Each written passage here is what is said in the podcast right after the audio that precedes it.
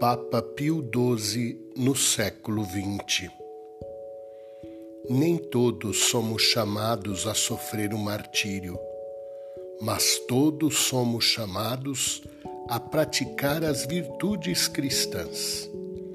A virtude, porém, requer energia.